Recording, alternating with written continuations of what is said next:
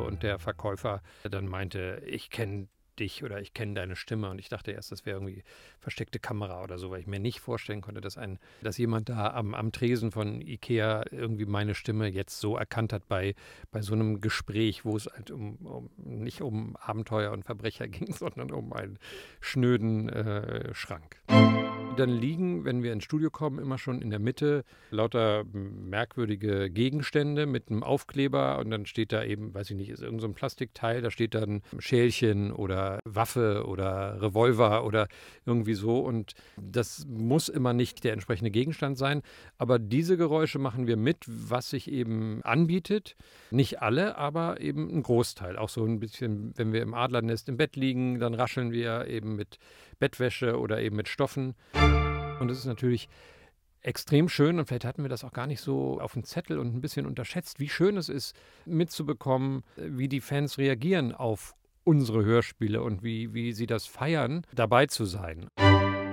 Wenn Fans das wirklich ernstha ernsthaft so eine Rivalität da sehen, finde ich es schon schade, weil es sind letztendlich Kinderhörspiele, eigentlich ja ursprünglich mal, äh, so war es gedacht.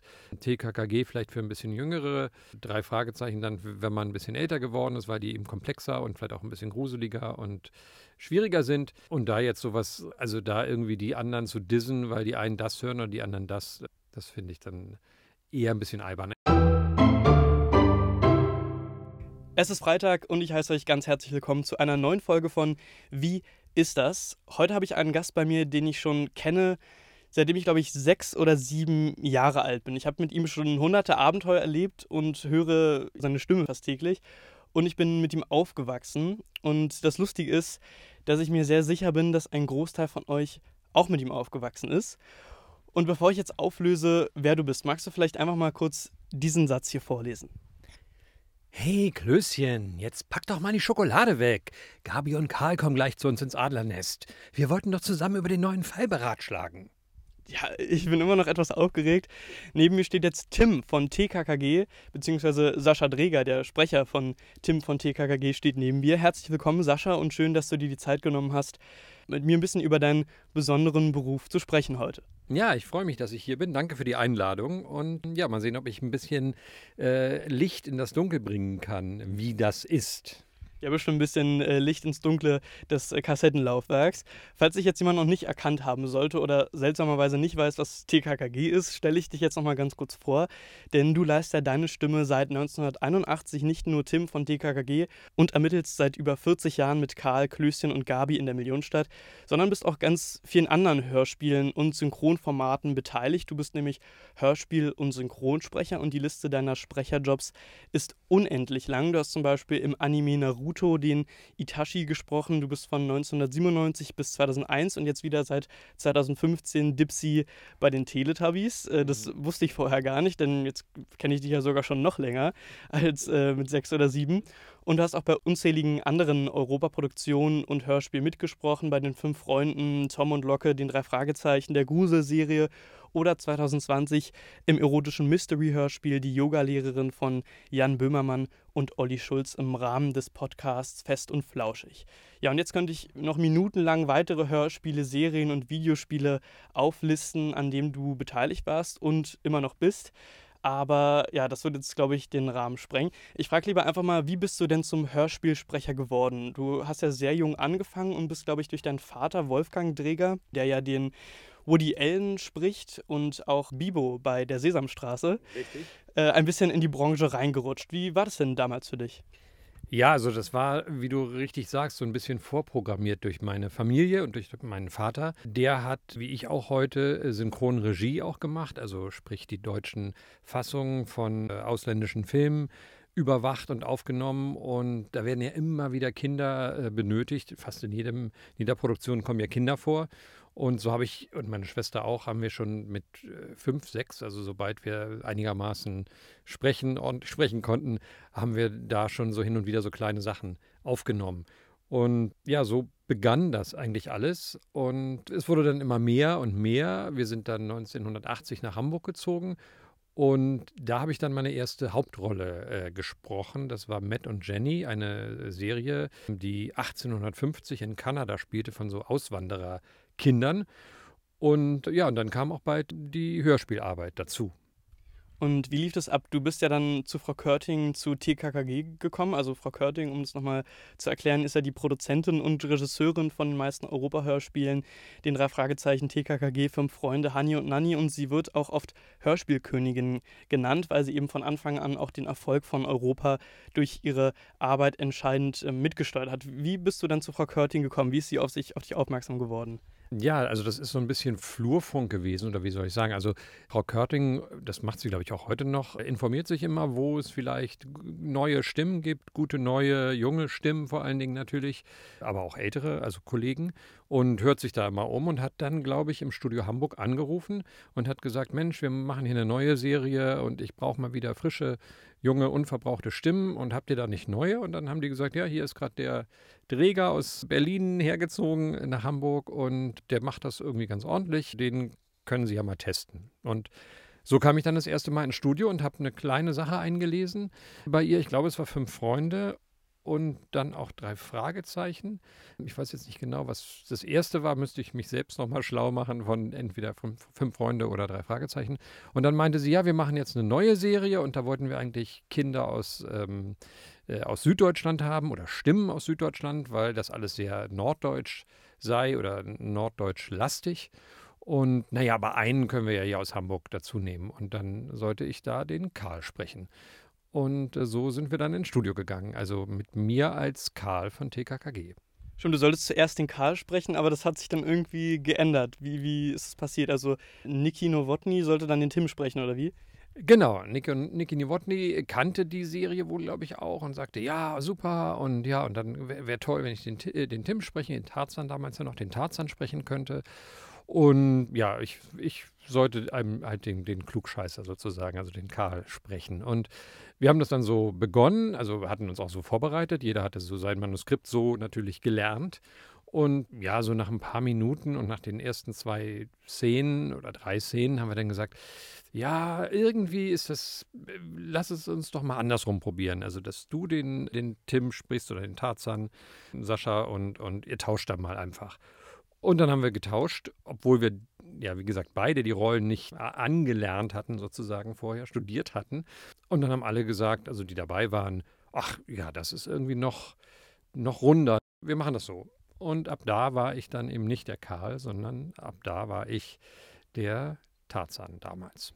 Und obwohl du dich nicht auf die Tim-Rolle äh, schon eingeübt hattest, bist du trotzdem bei allen so gut als Tim angekommen. Wolltest du eigentlich lieber so der Karl sein oder war das dann eigentlich so blöd, dass du das jetzt bin ich der Rabauke? Das wollte ich ja eigentlich gar nicht sein. Äh, ich weiß gar nicht, wie das war, weil, ähm, naja, ein Anführer ist natürlich auch immer reizvoll, irgendwie einen Anführer zu sprechen. Habe ich mich natürlich auch gefreut. Der Karl hat ja auch oft äh, schwierigere Texte, äh, also bis heute noch, glaube ich, eben mit seinem ganzen Fachwissen, mit dem er immer glänzt. Insofern, also ich war nicht ganz traurig, sage ich mal, dass ich die ganzen schwierigen Texte nicht sprechen musste. Ja, und seitdem bist du der Tim von TKKG bis heute auch noch. Wie ist es denn für dich, diese Rolle schon seit über 40 Jahren jetzt schon zu sprechen?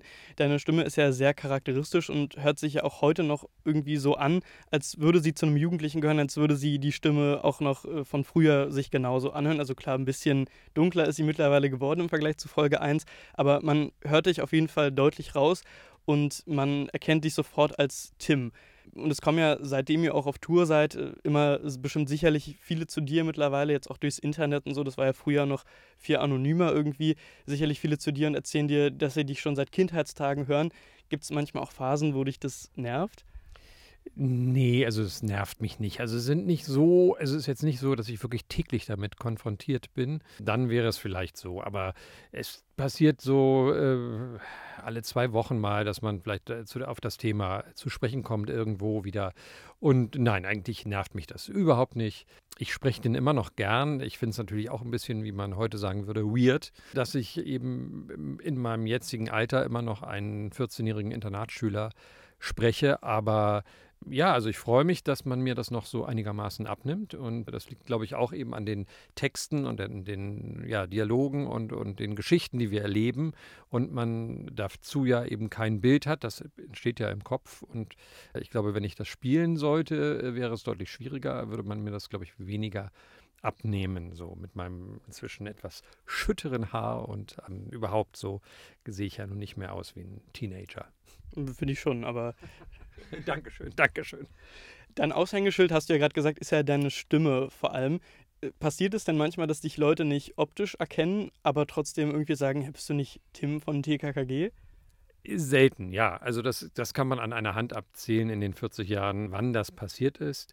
Häufiger, wenn ich natürlich arbeite, also wenn ich irgendwie andere Sachen einspreche oder wenn ich auch mal vor der Kamera gestanden habe, äh, kam immer mal jemand, meinte, oh, deine Stimme kommt mir so bekannt vor und hilf mir mal, wo kann ich dich erkennen und sowas aber das ist ganz selten. Das einzige Mal, was wirklich vorgekommen ist, und das ist kein Scherz, dass ich bei Ikea einen, einen Schrank ausgesucht habe und der Verkäufer dann meinte, ich kenne dich oder ich kenne deine Stimme und ich dachte erst, das wäre irgendwie versteckte Kamera oder so, weil ich mir nicht vorstellen konnte, dass ein, dass jemand da am, am Tresen von Ikea irgendwie meine Stimme jetzt so erkannt hat bei, bei so einem Gespräch, wo es halt um, um nicht um Abenteuer und Verbrecher ging, sondern um einen schnöden äh, Schrank. Ja, das ist ja witzig. Also sogar in der Situation hast du im Endeffekt trotzdem den Tim so ein bisschen verkörpert vielleicht. Oder auf jeden Fall deine Stimme war sehr charakteristisch. Wie lange dauert es denn, eine ganze TKKG-Folge einzusprechen? Das ist unterschiedlich. Hängt ein bisschen natürlich davon ab, wie viele Nebenrollen wir noch dazu im, äh, im Studio haben bei Frau Körting. Ob wir, also es ist schon vorgekommen, also auch gerade zu Corona-Zeiten, dass wir es ganz alleine aufgenommen haben, was natürlich meist nicht ganz so lebendig und schön wird oder auf jeden Fall sehr viel mehr Arbeit hinterher benötigt. Oh, schöner ist es halt, wenn wir es alles zusammen aufnehmen und dann dauert es also ich würde mal sagen, also länger als einen Tag Aufnahme haben wir für eine Folge nicht. Mit Pausen natürlich und mit den Nebenrollen, die dazu kommen. Und äh, ja, also so ungefähr kann man sich das vorstellen. Werden die Nebenrollen denn gleichzeitig aufgenommen oder werden die an anderen Tagen aufgenommen? Also, wie gesagt, wir versuchen es meist, dass wir mit den Nebenrollen das aufnehmen, aber es ist nicht immer möglich. Also, wir können nicht alle Nebenrollen in der Regel mit aufnehmen, weil nicht alle an dem Tag Zeit haben oder weil es vielleicht auch dann den, den, den Zeitrahmen an unseren Aufnahmetagen sprengen würde. Aber schöner ist es immer, wenn man alles zusammen aufnimmt. Aber das ist auch tatsächlich ein bisschen, also es geht immer mehr, glaube ich, in die Richtung, dass die meisten Produktionen so funktionieren, dass man einzeln aufgenommen wird, was ein bisschen schade ist. Ich habe mal so eine äh, ja, kurze Doku von Europa gesehen zu der Gruselserie, der jetzt wieder wiederbelebt wurde. Und da hast du ja auch mitgesprochen. Und da habe ich gesehen, da saßt ihr, das war glaube ich noch vor Corona, aber da saßt ihr wirklich irgendwie zu acht oder so an einem Tisch und habt äh, diese Hörspielfolge eingesprochen. Ich kenne die auch, das war ja diese erste Folge, Polterabend, die Nacht des Entsetzens, glaube ich. Ne? Da hast du mitgesprochen. Und äh, da saßt ihr dann alle an einem Tisch. Wie unterscheidet sich das, wenn ihr alle an einem Tisch sitzt oder wenn du mal alleine aufgenommen werden musst? Ja, also es ist halt, alle zusammen kann man viel mehr miteinander verzahnt das besser. Man kann abnehmen von dem Kollegen. Man hört ja auch gleich, wie laut, wie leise ist er, wie intensiv. Ja, ich glaube, es wird einfach dadurch schöner. Einzeln, alleine geht es natürlich schneller, wenn man, also wenn es einem jetzt nur darum ginge, möglichst nicht so viel Zeit dafür zu verbrauchen, würde man natürlich sagen, komm, wir machen das alle einzeln und dann ist man in zwei Stunden maximal durch mit einer Folge. Aber ja, also Spaß, mehr, mehr Spaß bringt es, äh, wenn man das, wenn alle zusammen sprechen. Wie oft trefft ihr euch denn, um eine TKKG-Folge aufzunehmen im Jahr? Das sind in der Regel, glaube ich, im Jahr so vier Termine. Ehrlich gesagt kriege ich das auch immer gar nicht so mit, wie viele Folgen wir eigentlich im Jahr veröffentlichen, weil wir nehmen die ja auf. Manchmal nehmen wir jetzt auch wie demnächst wieder schon zwei Folgen auf. Die werden aber dann meist eben, glaube ich, in einem Vierteljahr Abstand äh, veröffentlicht. Insofern äh, kommt man da mal ganz durcheinander, bei welcher, welche Folge haben wir jetzt äh, veröffentlicht und äh, wie viel haben wir aufgenommen. Das unterscheidet sich eben immer und wir treffen aber in der Regel ist es so drei, vier Termine im Jahr. War das denn als Kind dein Traumjob, Hörspielsprecher zu werden? Oder wurde dir das so ein bisschen durch deinen Vater eher in die Wiege gelegt und du hast dann eben dabei die Freude daran entwickelt währenddessen? Also es war tatsächlich nicht meine Idee, das mein Leben lang zu machen. Bin dann eher da so drauf hängen geblieben, würde ich sagen. Also ich habe nach dem Abitur und dem Zivildienst habe ich angefangen BWL zu studieren eine Zeit lang. Dachte eigentlich, dass ich ja irgendein ähm, Studium auch abschließe, was dann nicht passiert ist und ja eben in eine andere Richtung gehe, also zumindest also in eine nicht künstlerische Richtung. Und irgendwann habe ich aber festgestellt, dass ich so viel Spaß an meinem an meiner, an meiner Künstler, künstlerischen Tätigkeit habe, dass ich mm, ja dann mein Studium abgebrochen habe. Was wärst du denn geworden, wenn du kein Hörspielsprecher geworden bist? Ähm, hattest du als Kind denn vorher irgendwie einen anderen Traum, einen anderen Beruf irgendwie zu erlernen? Irgendwie, du wolltest Polizist werden oder, weiß ich nicht, in die BWL-Richtung gehen die ganze Zeit schon? Ich wollte Bau, Bauarbeiter werden. Nein, also bei uns gegenüber in Berlin, wo ich aufgewachsen bin, wurde ein Haus gebaut. Und es hat mich doch sehr beeindruckt, wie da die, die Bauarbeiter immer den, auf den Gerüsten rumturnten und da irgendwie tolle Sachen gebaut haben. Aber das war ganz, ganz früher. Das war, glaube ich, bevor ich in die Schule kam, habe ich gedacht, ich werde Bauarbeiter. Aber ich wurde, also dann, ich hab, mal wollte ich Anwalt werden eine Zeit lang, dachte, das wäre eine tolle Sache, um für Gerechtigkeit zu sorgen. Ja, aber man traf dann immer Leute, die meinten, na, du musst dich ja noch nicht festlegen und lass dir Zeit. Also es gab nicht so den einen Beruf, den ich unbedingt machen wollte. Wie war das denn früher bei dir in der Schule? Da hast du ja schon für TKKG gesprochen. Haben irgendwie deine Mitschüler, wie sind die damit umgegangen? Haben die gesagt, du bist ja Tim von TKKG und wollten die auch mit dir solche Abenteuer erleben oder wussten die gar nicht, dass du das sprichst? Wie war das für dich? Also das hatte damals nicht so eine Verbreitung, glaube ich. Es gab auch mal, also es gab mal so eine Delle, also äh, glaube ich, in, den, in der Popularität von Hörspielen, weil es gab diese Hörspiele, die extrem erfolgreich waren, eben Anfang der 80er, Mitte der 80er.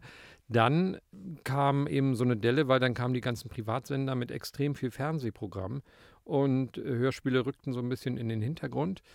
Und dann ging es erst wieder los. Aber jetzt, wo du es sagst, also die Schulzeit, ich glaube, meine Mitschüler waren dann eigentlich schon, eigentlich schon zu alt. Also es war, wir waren ja, ich habe ja mit 13, 14 angefangen mit den Hörspielen, war dann relativ eben bei 15, 16, da war es dann nicht mehr so cool wahrscheinlich. Also das waren dann eher so die kleinen Geschwister von, von den Mitschülern, die äh, oder als die Mitschüler dann kamen, die Mitschüler zu mir und haben gesagt, ja, mein, mein kleiner Bruder oder meine kleine Schwester hört da die Hörspiele, da sprichst du ja mit. Aber das hatte damals noch nicht ganz so eine große Aufmerksamkeit, glaube ich, wie heute, wo man eben sofort einfach an sein iPad geht oder so und guckt, wer ist denn das eigentlich, wen höre ich denn da immer? Also früher hatte man eben so ein Kassettencover oder Plattencover wahrscheinlich, konnte den Namen lesen, wen man da immer hört, aber konnte sich halt auch nicht sofort darüber so informieren wie heute. Und wenn aber bei dir jemand mal zu Hause war, irgendwie Mitschüler oder Freunde und die dann herausgefunden haben, dass dein Papa ja auch Sprecher ist und auch sehr, sehr bekannte Sachen spricht, wie sind die damit umgegangen? Wollten die dann immer, dass dein Papa mal irgendwas sagt oder wie war das? Ja, mein armer Vater musste dann immer, wir sind dann immer runter zu ihm irgendwie in die Küche und haben dann, wenn wir wussten, er ist da, haben gesagt, Papa, Papa, Papa, kannst du mal wie Bibo sprechen? Wie Bibo sprechen? Er hat sich dann immer ein bisschen geziert, was ich heute gut nachvollziehen kann. Und dann hat er plötzlich eben wie Bibo gesprochen und alle waren, haben gelacht und sich gefreut. Und ja, das war tatsächlich so. Aber du hast jetzt in der Pause keine Autogrammstunden geben müssen, weil es von der Zeit her nicht so gepasst hat, wie du gesagt hast. Nee, also das, also ich habe, es gab so ganz kurze Phasen mal auch in der Schule, da gab es dann irgendwie da so in der Pause, irgendwie gab es da so einen kleinen, eine kleine Mädchengruppe, die wohl immer so rübergeguckt haben und wohl wussten, was ich mache. Ich habe damals ja auch ein bisschen Fernsehen noch gemacht, also vor der Kamera gestanden. Aber das hatte nicht so eine Reichweite eigentlich. Nach der Schulzeit gab es auch mal eine ganz kurze Phase, wo dann die bei mir vor der Tür standen, mal eben irgendwie so eine kleine Gruppe oder äh, auch ganz viel gab es Anrufe, die dann eben wieder aufgelegt haben oder irgendwie Quatsch gemacht haben am Telefon. Das hat sich alles sehr gelegt, muss ich sagen. Jetzt gibt es ja eben Instagram und alle anderen möglichen Social-Media-Kanäle, wo man eben Informationen bekommt und auch interagieren kann miteinander. Und insofern ist es eigentlich ganz angenehm jetzt. Hörspiele leben ja zum einen vom gesprochenen Wort in verteilten Rollen, aber auch von Geräuschen und Musiken, die ja so eine Szenerie zaubern, dass man sich quasi fühlt, als wäre man wirklich mit dabei. Wie läuft es denn mit den Geräuschen bei euch im Studio ab bei TKKG? Werden die im Hintergrund später eingefügt oder macht ihr auch während des Sprechens Geräusche mit? Ja, also jetzt, das, ich lüfte das große Geheimnis. Wir haben einen Kugelschreiber, der liegt in der Mitte und aus dem kommen alle Geräusche. Das sind die Lichtschalter, das sind die knarrenden Türen. Nein, aber wir, wir machen uns immer einen Spaß daraus, weil wir überlegen immer, also beziehungsweise Frau Körting hat vorher schon immer überlegt, welche Geräusche kann man eben schön mitmachen, weil es einfach lebendiger ist. Und dann liegen, wenn wir ins Studio kommen, immer schon in der Mitte lauter merkwürdige Gegenstände mit einem Aufkleber und dann steht da eben, weiß ich nicht, ist irgend so ein Plastikteil, da steht dann Schälchen oder Waffe oder Revolver oder irgendwie so. Und das muss immer nicht der entsprechende Gegenstand sein. Aber diese Geräusche machen wir mit, was sich eben anbietet. Nicht alle, aber eben ein Großteil. Auch so ein bisschen, wenn wir im Adlernest im Bett liegen, dann rascheln wir eben mit Bettwäsche oder eben mit Stoffen. Oder wenn wir eben Kaffeeklatsch haben oder im Restaurant sind, äh, in der Pizzeria, wo wir ja immer sind. Trattoria da Enzo. Richtig, genau. Also haben wir dann immer so ein bisschen äh, Besteck und ein bisschen Teller da. Und äh, solche Sachen machen wir mit.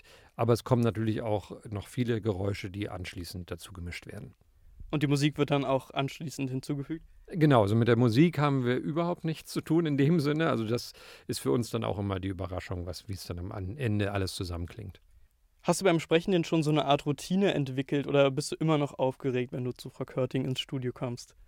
Äh, also in der Tat, aufgeregt bin ich eigentlich überhaupt nicht. Also jedenfalls nicht auf keinen Fall bei Heike Dine Körting im Studio. Also dafür, wie gesagt, mache ich das einfach schon viel zu lange. Das ist mir so in Fleisch und Blut übergegangen, also die, die, die, diese Aufnahmen. Wenn man ein neues Projekt hat, also wenn man jetzt vielleicht irgendwo anders mal spricht oder bei einem, bei einem, bei einem neuen Studio oder eben mal was anderes macht, was man nicht so häufig macht, dann schon. Also ist man mal ein bisschen aufgeregt oder eben auch diese Live-Auftritte, da war man natürlich schon vorher sehr aufgeregt und war es eigentlich auch jeden Abend wieder. Aber also Hörspiele und auch Synchronarbeiten, da ist meine Aufregung doch sehr in Grenzen. Genau, ihr seid ja 2019 auf große Tour gegangen. Ich durfte auch da sein und war, war ganz begeistert. Das ist ja aber irgendwie auch nochmal eine andere Arbeit im Endeffekt als im Studio zu sein. Wie war das allgemein für dich und wie hat sich das unterschieden im Vergleich zum Studio? Also der größte Unterschied ist natürlich dieser Kontakt zu den Fans und es ist natürlich extrem schön und vielleicht hatten wir das auch gar nicht so auf dem Zettel und ein bisschen unterschätzt, wie schön es ist, mitzubekommen, wie die Fans reagieren auf unsere Hörspiele und wie, wie sie das feiern, dabei zu sein. Und das ist natürlich der, der, der absolut größte Unterschied zu unserer Arbeit im Studio, die eben anonym für uns alleine stattfindet und dann eben in, in, in großen Hallen zu stehen, auf einer Bühne und Applaus zu bekommen für das, was man tut. Äh, da kann ich das schon verstehen, weil man sagt ja irgendwie, der Applaus ist das Brot des Künstlers und das haben wir da auch so erfahren und das war für uns ganz toll und leider ist ja dann durch Corona erstmal jede weitere Aktivität in der Richtung ausgefallen und wir gucken gerade, ob es eben nicht doch eine Möglichkeit gibt, das jetzt wieder irgendwie anlaufen zu lassen. Es gab ja bei der Tour so einen ganz kurzen Teil, wo so ein bisschen so ein, aus Witz was zu den äh, drei Fragezeichen gemacht wurde. Und ich glaube, die drei Fragezeichen machen das auch bei ihren Tourneen. Und es gibt ja häufig diese Frage TKKG oder drei Fragezeichen. Ich bin ja der Meinung, dass man sich gar nicht zwischen den beiden Serien unbedingt entscheiden muss. Aber wie erlebst du denn diese, diese Konkurrenz oder diese Disparität, die ja manche Fans ähm, ein bisschen künstlich erzeugen vielleicht auch, weil ihr, ihr kennt ja euch, also du kennst ja die Sprecher von den drei Fragezeichen, es wird ja auch im selben Studio aufgenommen. Wie nimmst du das wahr? Ja, also es, wie du sagst, es ist natürlich schon irgendwie, äh, naja, also künstlich äh, nicht vielleicht, aber so mit dem Augenzwinkern, zumindest von unserer Seite und ich glaube auch von den drei Fragezeichen. Wir sind, also es ist jetzt nicht keine Rivalität wie vielleicht zwischen zwei Fußballvereinen einer Stadt, dass man tatsächlich irgendwie ein Problem mit dem anderen hat. Das ist, glaube ich, bei uns ganz stark augenzwinkernd und in Freundschaft gemeint. Also ernst gemeint ist das nicht. Also zumindest kann ich da nur für, von uns oder für uns sprechen. Und wenn Fans das wirklich ernstha ernsthaft so eine Rivalität da sehen, finde ich es schon schade, weil es sind letztendlich Kinderhörspiele eigentlich ja ursprünglich mal, äh, so war es gedacht. TKKG vielleicht für ein bisschen jüngere, drei Fragezeichen dann, wenn man ein bisschen älter geworden ist, weil die eben komplexer und vielleicht auch ein bisschen gruseliger und schwieriger sind. Und da jetzt sowas, also da irgendwie die anderen zu dissen, weil die einen das hören und die anderen das, das finde ich dann eher ein bisschen albern. Ich weiß aber auch nicht, ich habe auch inzwischen den Eindruck, dass die meisten da das auch eher mit dem Augenzwinkern sehen oder eben, wie du sagst, das völlig okay finden, wenn man beide hört oder beides gelten lässt. Warum gibt es denn nicht mal eine Folge, wo die drei Fragezeichen und TKKG sich irgendwie treffen? So ein Crossover gibt es ja zum Beispiel auch bei Benjamin Blümchen und Bibi Blocksberg, die dann irgendwie zusammen irgendwas machen. Ähm, warum gab es sowas dann noch nicht? Vielleicht würde das ja so dieser Schein Konkurrenz, die ja eigentlich gar nicht da ist, so ein bisschen entgegenwirken. Ja, also äh, das wird immer wieder äh, mal angesprochen. Bin ich vielleicht nicht der richtige Ansprechpartner, weil ich da jetzt kein, kein, keinen Einfluss drauf habe, wie so eine Folge entsteht.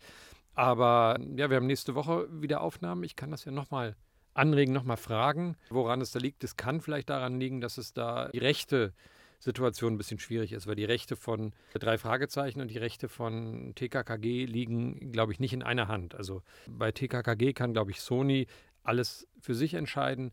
Bei den drei Fragezeichen ist das nicht so einfach. Inwiefern habt ihr denn vielleicht die Möglichkeit, bei den Aufnahmen auch so ein bisschen selber mitzubestimmen? Weil manchmal gibt es ja vielleicht auch den Moment, wo du sagst, hm, ich spreche jetzt Tim seit äh, 40 Jahren und das würde der eigentlich nie sagen. Ich sag's mal lieber so und so. Habt ihr da die Möglichkeit, auch so ein bisschen, manchmal ein bisschen was am Text zu verändern?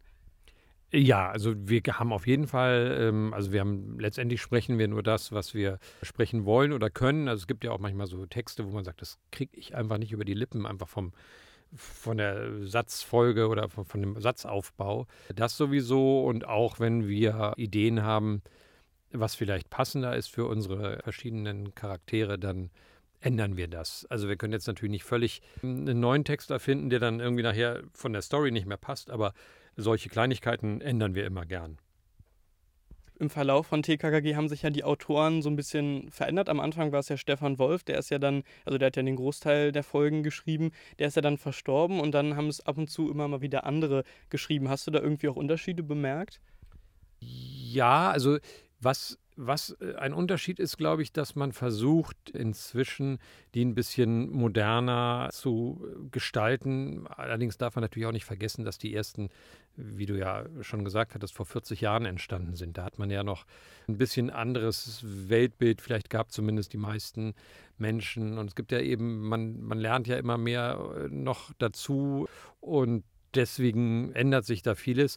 Aber ich könnte jetzt nicht sagen, der und der Autor hat es mehr so gemacht, der so, zumal es, glaube ich, auch Vorgaben gab, eine Zeit lang, dass wir uns doch klarer abtrennen sollen von den drei Fragezeichen, dass unsere Geschichten deutlich einfacher sein sollen, äh, weil wir eben ein jüngeres Publikum ansprechen. Und da es ja jetzt die drei, drei Fragezeichen Kids gibt es ja und TKKG Junior, dürfen wir jetzt wieder ein bisschen komplexer sein und nicht mehr ganz so, muss es nicht mehr ganz so einfach sein. Also da gab es auch immer so verschiedene ja, Stimmungen oder Schwankungen, wie wir überhaupt auftreten sollen. Gibt es denn für dich manchmal bessere und schlechtere Folgen? Also hast du irgendwie mal so eine Folge, wo du sagst, ah, die war jetzt richtig cool, manchmal so, ja, war jetzt nicht ganz so meins? Oder hast du irgendwie auch Lieblingsfolgen, wo du dich jetzt zurückerinnerst? Also dafür sind es einfach zu viele, dass ich jetzt sagen würde, das ist meine absolute Lieblingsfolge oder die mochte ich überhaupt nicht. Ich stelle nur mal wieder fest, also bei, bei den Fans ist es ja wirklich sehr, sehr unterschiedlich. Also da gibt es dann irgendwie, ich verfolge das ja auch ein bisschen so in den Foren, einer schreibt, das ist ja hier eine der besten Folgen und dann schreibt einer, das ist für mich die schlechteste oder eben auch andersrum immer, die geht gar nicht, was, die höre ich jeden Abend und so. Äh, das finde ich lustig und insofern ist es aber auch, glaube ich, ein Zeichen dafür, dass alle irgendwie ihre Berechtigung haben, weil die eine Folge, die jemand total blöd findet, findet, feiert der andere wiederum total und deswegen finde ich es okay. Also ich glaube, ich bin ja jetzt kein TKKG-Fan in dem Sinne, sondern ich bin eher der Macher und insofern äh, bin ich da ein bisschen äh, befangen. Also ich kann da eigentlich jetzt gar nicht sagen. Also ich habe keine Lieblingsfolge Deutsch.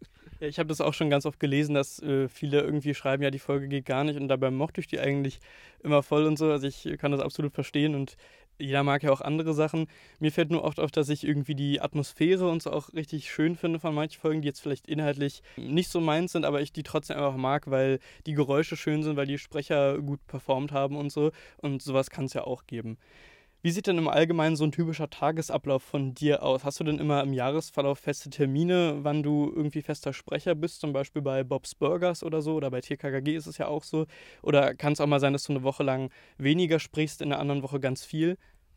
Ja, also das, ich bin eben total selbstständig sozusagen. Also ich bin nirgends fest angestellt für keine Produktion. Ich bin darauf angewiesen, dass die eben im Grunde genommen weitergehen, wenn man so möchte. TKKG, Bob's Burgers, was du gerade angesprochen hast, andere Serien, die ich auch beispielsweise betreue als Synchronregisseur oder als Autor, äh, wie zum Beispiel auch Feuerwehrmann Sam.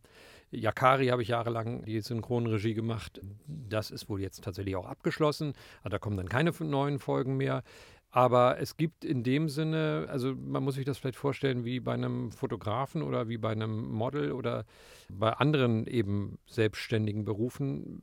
Man, man ist darauf angewiesen, dass die Leute auf einen zukommen und sagen, hey, wir haben hier eine Produktion und wir hätten dich da gern, dass du da mitwirkst und dann geht man eben ins Studio dafür. Und das hm, kann mehr sein, es kann weniger sein. Also es gibt auf jeden Fall auch Wochen, in denen vielleicht überhaupt keine, keine Anfrage ist und ich überhaupt keinen Job mache. Hast du denn die Texte bei Frau Körting, also für TKKG, immer schon vorher und kannst du dich darauf einstimmen oder ist es immer eine spontane Arbeit? Also das einzige Mal, dass wir in den letzten Jahren mal den Text für ein, Hör ein TKKG-Hörspiel wirklich erst an dem Morgen, als wir ins Studio kamen, bekommen haben, war das das Special von Amazon mit dem Osterei, also die Ost das Oster-Special von Amazon. Das war wirklich so aktuell, brandneu, dass wir das wirklich erst an dem Morgen kam das aus dem Drucker an dem wir es aufgenommen haben oder aufs iPad. Ich weiß nicht, ob wir das äh, noch mit Papier gemacht haben. Normalerweise äh, kriegen wir die Folgen äh, irgendwann per Mail schon mal und dann eben auch nochmal ausgedruckt, weil das einfach so Tradition ist, dass wir die mit der Post zugeschickt bekommen. Und bei mir ist es meist so, dass dass ich sie jetzt zum Beispiel auch wieder schon lange vorher habe, aber dann erst einen Tag vorher nehme ich mir die dann aus meinem Kuvert und gucke sie mir dann an und bin dann eben am nächsten Tag, wenn wir es aufnehmen, auch eben genau in der Materie, als wenn ich es seit schon Wochen vorher ge gelesen hätte und es vielleicht wieder vergessen habe. Hast du denn auch so Notizen dran oder liest du das einfach nur durch? Wie, wie machst du das? Äh, mal mehr, mal weniger. Also es kommt auch ein bisschen darauf an, wie viel Zeit ich habe. Also, aber durchaus die ein oder andere Notiz oder die ein oder andere Änderung trage ich da schon ein oder mache mal ein großes Fragezeichen an die Seite, wenn ich überlege, ob ich da nicht was, äh, ob wir da nicht was ändern wollen. Also ob, wenn ich was ansprechen möchte zum Beispiel. In welcher Hörspielserie würdest du denn gerne mal sprechen, bei der du noch nicht gesprochen hast? Ich weiß gar nicht, also ob es da noch so viele gibt, in denen ich nicht gesprochen habe. Also, also ich freue mich immer, wenn ich mal Sachen mache, die ein bisschen was anderes sind als das Übliche, also als, als der Tim eben vor allen Dingen. Und insofern freue ich mich über jede Produktion, die mal was anderes für mich bereithält. Da sprichst du es gerade schon an. Was anderes hast du zum Beispiel 2020 in dem e-, erotischen Mystery-Hörspiel von Jan Böhmermann und Olli Schulz im Podcast Fest und Flauschig gemacht, die Yoga-Lehrerin. Wie lief das denn ab? Wie bist du dazu gekommen? Das ist ja wirklich mal was ganz, ganz anderes. Ja, das ist, das war irgendwie so eine spontane Aktion. Also mir hat jemand erzählt, dass in dem Podcast ging es um Hörspiele und dass sie eben gesagt haben, ja, jetzt müsste irgendwie noch jemand von TKKG oder von den drei Fragezeichen um die Ecke kommen. Ähm, haben sie, glaube ich, in dem Podcast gesagt und dann habe ich, hab ich mir das angehört und habe dann Olli Schulz eine, äh, über Instagram geschrieben. Also, wenn ihr wollt, ich bin dabei. Also, und dann haben die sich tatsächlich gemeldet, also Olli, bei mir und hat gesagt, ey, das wäre ja super, wenn du dabei bist. Und hat dann überlegt, wie er mich da einbaut und hatte, glaube ich, auch vorher eher so eine hm, TKKG-Idee. Und ja, dann wurde ich ja doch irgendwie ein bisschen, bisschen anderer Typ, den ich da verkörpere. Und Olli hat ja dann auf der anderen Seite auch bei euch für TKKG gesprochen. Ich glaube, für die Folge 219 war das. Und habt ihr euch dann abgesprochen, dass du zu Olli gesagt hast, ja, du kannst auch gerne mal zu uns kommen? Ja, ich glaube, ich habe damals schon gesagt, jetzt müsst ihr oder du, Olli, auf jeden Fall auch mal bei uns auftreten. Und Olli ist ja auf jeden Fall, äh, Jan glaube ich auch, aber Olli besonders ein wahnsinniger Hörspielfan und er war sofort Feuer und Flamme dafür. Und man hat dieses Gangsterpärchen, wo er den männlichen Part übernommen hat, auch dann extra für ihn so geschrieben, dass das gut hinkommt. Und ja, es war dann, war dann halt sehr schön irgendwie. Ja. Was liebst du denn am meisten und was magst du am wenigsten an deinem Job? Was ich mag, ist beim Sprechen, dass ich eben nicht so viel Verantwortung habe, dass ich eben ins Studio kommen kann und einfach nur kreativ sein kann und äh, künstlerisch tätig, tätig bin. Das gefällt mir sehr gut und dass man eben auch Sachen machen kann mit weniger Vorbereitung. Wenn ich Regie mache beispielsweise, also Synchronregie, da ist die Verantwortung eben eine viel größere. Da muss man sich merken, wie werden die Namen ausgesprochen.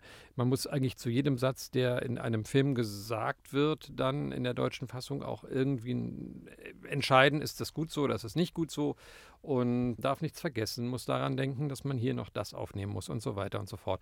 Also da ist sehr viel mehr Vorbereitung eben erforderlich und eben sehr viel mehr Verantwortung dabei. Und das Schöne ist, wenn man jetzt nur spricht oder wenn ich nur Hörspiele spreche oder synchron spreche, dass da eben sehr viel weniger Aufwand für mich mit verbunden ist. Da gehe ich dann auch nach Hause, die Sache ist abgeschlossen, ich muss nicht mehr darüber nachdenken, was wir noch am nächsten Tag machen müssen und das genieße ich äh, schon sehr, solche Aufträge.